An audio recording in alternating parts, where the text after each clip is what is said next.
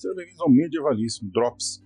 Eu sou o Bruno e nesse pequeno trecho, nesse pequeno, nesse micro podcast aqui, nós vamos falar sobre ciência na Idade Média.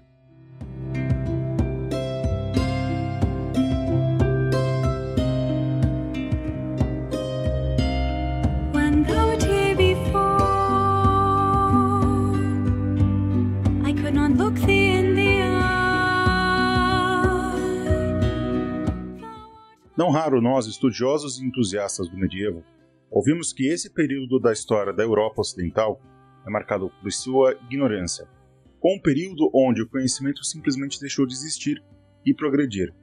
Ou seja, durante o grande milênio, homens e mulheres medievais simplesmente viveram em um eterno presente, na expectativa da salvação e das luzes, tanto do Renascimento quanto do Iluminismo. E qual é a principal evidência apresentada? Ora, como um período dominado pela Igreja e sem ciência, pode ter, sido, pode ter tido qualquer avanço nos campos do saber. Há pelo menos um punhado de, de argumentos que comprovam o quão equivocada essa linha de argumentação está, seja na cristandade ou no Islã. Homens e mulheres medievais conseguiram avançar os saberes, descobrir novas coisas, além de elaborar novos modelos cosmológicos, filosóficos, políticos, militares, históricos entre outros tantos campos. Um exemplo que salta aos olhos é a invenção na Idade Média daquilo que a gente vem a chamar futuramente de ciência moderna. Essa invenção da ciência moderna geralmente é atribuída a Galileu Galilei. Porém, um franciscano inglês, Roberto Grosseteste, bispo de Lincoln entre 1235 e 1253, que além de filósofo e teólogo, também era um pensador, também era um pensador sobre a natureza. Aqui cabe lembrar que a palavra, é, a palavra ciência, ciencia em latim medieval, não tinha o mesmo sentido que tem hoje, assim como filósofo. O Grosseteste ele tinha uma única obsessão, a relação entre a criação e a luz. Segundo o latim medieval, existiam duas palavras para a luz, lux e lumen. A primeira seria a manifestação e a matéria-prima que ele utilizou para fazer toda a criação, já a segunda seria a luz visível emanada pelos corpos celestes. Grosseteste estudou tanto a lux quanto a lumen, e isso o levou a propor um modelo cosmológico extremamente preciso, como comprovam estudos, do, estudos contemporâneos de hoje de seus escritos, principalmente o seu De Luxe, que é um tratado intelectual, metafísico e, por que não, científico sobre a luz.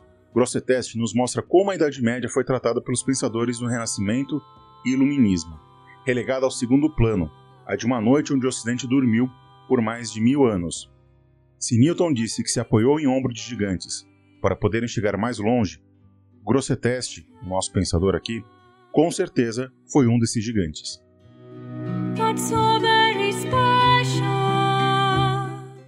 Por se tratar de um tema que não é tão comum aos nossos ouvintes, pode ser você que não estude Idade Média ou não tem um apreço maior pelo período, um ouvinte mais é, não ávido, digamos assim, do medievalismo, eu deixei um link, vários links aqui na descrição para você conhecer um pouco mais sobre o Roberto Grosseteste. Ele é um personagem é, fantástico para a gente entender um pouco como que se deu a criação da ciência moderna já na Idade Média, já no período da Idade Média Central. E se você gostou dessa história, se você gostou desse Drops, quem sabe você pensa em apoiar o Clio História e Literatura, que é o grande guarda-chuva onde o Medievalíssimo está. Para apoiar a gente é simples, basta seguir o Clio nas redes sociais, o Medievalíssimo ou o Museando, que também tem redes sociais próprias, ou você pode ajudar através de uma ajuda financeira, ou seja, dando grana aqui para a gente produzir cada vez mais e melhores conteúdos para você a gente tem uma campanha de financiamento coletivo, ou em bom português, o crowdfunding, lá no Catarse. Entra lá em www.catarse.me onde a partir de R$ reais mensais você já ajuda o Clio a se manter no ar e a produzir cada vez mais e melhores conteúdos para todos e todas, além de ganhar brindes e participar de sorteios de livro. Outra forma de você ajudar também a gente é através do PicPay.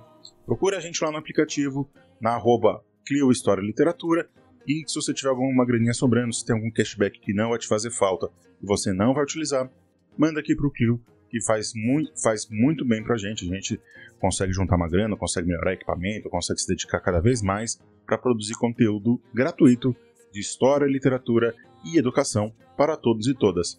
Era isso, um beijo para todos e o resto é vida que segue. Oh,